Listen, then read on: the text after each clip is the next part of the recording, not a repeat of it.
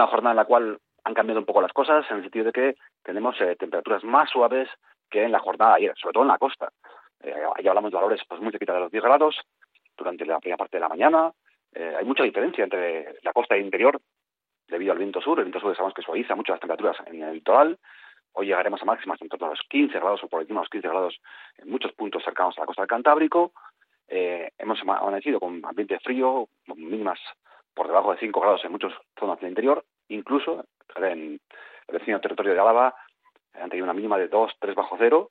Sin embargo, aquí los valores están siendo más suaves debido a ese viento sur. Por tanto, hoy hay que abrigarse menos que las jornadas anteriores porque el ambiente va a ser más suave. Insisto, tendremos máximas en torno a los 15 grados o por encima en muchos puntos de la costa durante el mediodía. Eh, seguiremos con predominio de cielos despejados durante la mayor parte de la jornada, aunque sí aparecerán algunas nubes medias y altas en la última parte del día. Esas nubes medias y altas que aparecerán, que aparecerán al final del día son indicativos de que van a aparecer algunos cambios de cara a la jornada de mañana jueves. Por tanto, hoy un día con grandes claros, con temperaturas más suaves al mediodía y además con ese suave viento sur que va a ser el que, protagonice gran parte de la jornada. Vamos ya con el jueves, jornada en la cual, como decíamos, se van a producir algunos cambios. Hay un frente que va a avanzar lentamente por el Cantábrico, se encuentra ahora entrando en Galicia, irá recorriendo durante la jornada de la tarde de hoy y sobre todo eh, la mañana del jueves, mañana jueves, momento en el cual llegará aquí a Vizcaya, llegará alrededor de la tarde, en torno a las 5 o 6, será el momento en el cual pues aparezca este frente, por tanto mañana día de cambio, con cielos más cubiertos y algunas llovinas en la, final, en la parte final de la jornada del jueves. Eh, seguiremos con ambiente inestable durante la jornada del viernes, un ambiente gris, con cielos cubiertos y algunas llovinas por la mañana del viernes, y luego esperamos que la estación poco a poco se vaya estabilizando de cara a la tarde. Por tanto, la lluvia aparecerá mañana por la tarde y durará hasta eh, el viernes durante las primeras horas.